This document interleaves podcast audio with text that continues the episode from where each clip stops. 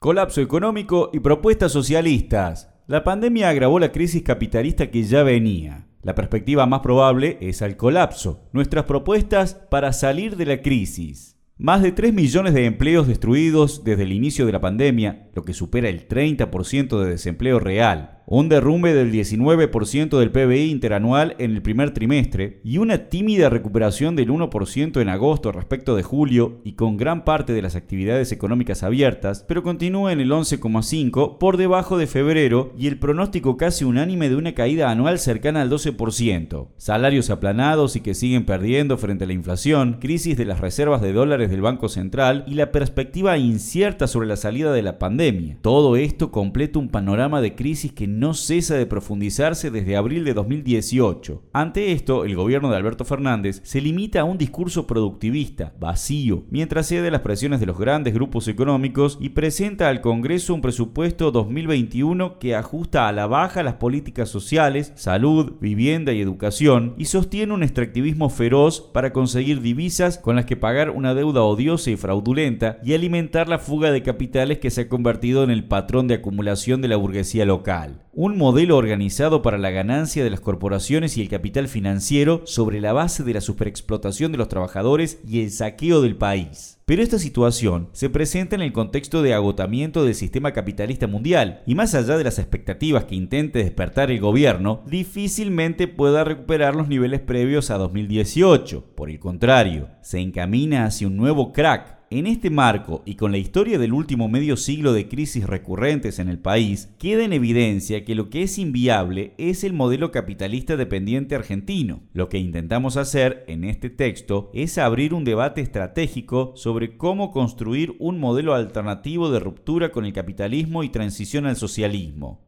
Planificación democrática para satisfacer las necesidades sociales. El objetivo de la llamada economía de mercado es la ganancia capitalista. No se trata de una producción en función de las necesidades de la población. Por el contrario, toda la producción del sistema es independiente de la utilidad, del valor de uso que tengan las mercancías que esa producción genera. El ejemplo de la vivienda. En nuestro país hay más de 2 millones de viviendas ociosas, es decir, que no están a la venta ni en el mercado de alquileres vacías. Y a pesar de esto, siguen desarrollándose proyectos inmobiliarios de alta gama, recurriendo a quemas indiscriminadas de campos, que son noticia en estos días, o a sobresaturación de construcción de departamentos en las ciudades, con centros comerciales incluidos, que llevan al colapso de todos los servicios públicos. Por otra parte, el déficit habitacional llega a 4 millones de viviendas, es decir, una de cada tres familias en el país no tiene vivienda. Pero el Estado capitalista, sin tener en cuenta esta realidad,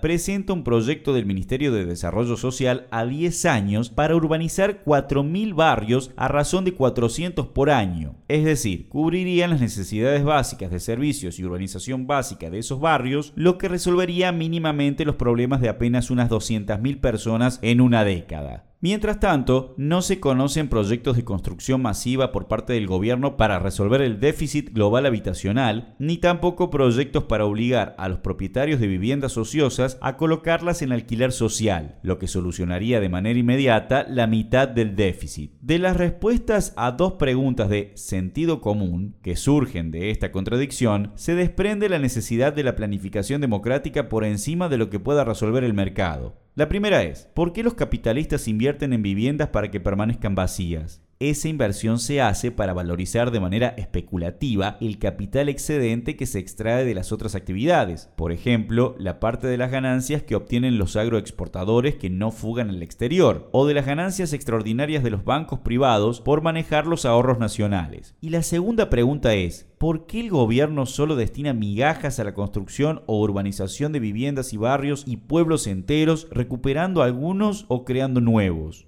Y la respuesta es la misma, porque en la medida en que no se supere el actual capitalismo en su fase extractivista y se continúe asegurando la ganancia capitalista, pagando deuda fraudulenta, suministrando dólares producidos en el país para la fuga de capitales, entre otras, nunca quedarán recursos para resolver los problemas sociales urgentes. Un proyecto estatal de construcción de las viviendas faltantes, destinando todos los recursos necesarios, solucionaría en pocos años el déficit habitacional y colateralmente acabaría con la desocupación. La planificación democrática para resolver este problema debe involucrar a trabajadores y sobre todo a las familias afectadas por la falta de vivienda. Esto es un simple ejemplo para medir la falsedad del argumento de que primero hay que salir de la crisis para luego resolver las necesidades de la población. Lo concreto, sin embargo, es que un plan democrático de esta naturaleza debe ser integral, colocando en el centro el equilibrio y el cuidado del medio ambiente y atacar al mismo tiempo todas las necesidades materiales, culturales, de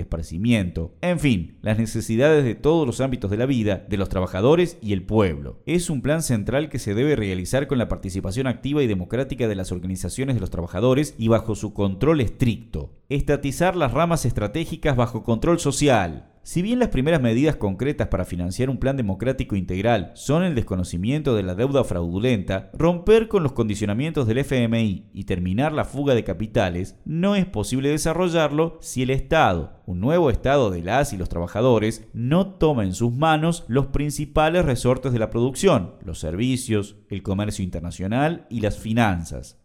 Esta estatización, para ser democrática, requiere de la participación directa y el control de los trabajadores y los sectores populares. Veamos algunas ramas imprescindibles para poner en funcionamiento un plan central. Industria estratégica. Eliminando la visión productivista y mercantilista de la economía estalinista en la experiencia del mal llamado socialismo real, hay ramas de la industria que es imprescindible que estén en manos del Estado, con la condición ineludible de que esa propiedad esté bajo control social. La industria pesada de insumos para construcción de la infraestructura. Las industrias básicas de procesamiento y extracción de minerales, en la medida que lo requiera el plan sin romper los equilibrios ambientales. La industria pesada, la de bienes de capital, la industria de máquinas, herramientas, las que producen vehículos para el transporte público de bienes y personas, la industria aeronáutica, las industrias químicas y farmacéuticas, que junto a las de insumos y equipamientos médicos son esenciales, como lo demostró la pandemia, entre otras. Otra enseñanza de la pandemia fue la posibilidad real como venimos planteando los socialistas, de reconvertir industrias que producen mercancías para el consumo particular, como las de automóviles, en industrias al servicio de tecnología médica de avanzada. Esta medida, como parte de un plan económico democrático, deja de producir mercancías para el mercado, como sucede en la actualidad, y por esa vía para la ganancia capitalista, y empieza a producir bienes para cubrir las principales necesidades humanas y del país. Lo mismo sucede con los servicios, la llamada industria del conocimiento, el transporte y la producción y distribución de energía. Estas son industrias o medios de producción y circulación estratégicos para la realización y la concreción de un plan nacional. Banca única estatal, la nacionalización del sistema bancario en manos del Estado y la creación de una banca estatal única son las herramientas para terminar la especulación y destinar el ahorro nacional y el crédito al servicio del plan alternativo para resolver las necesidades humanas. Al contrario de lo que sostiene Fernández, no hay capitalismo productivo y el Estado capitalista en esta fase de agotamiento del sistema incentiva la especulación. Todas las medidas de aliento a los capitalistas para que sus empresas produzcan terminan en gran parte en la rueda de la especulación financiera.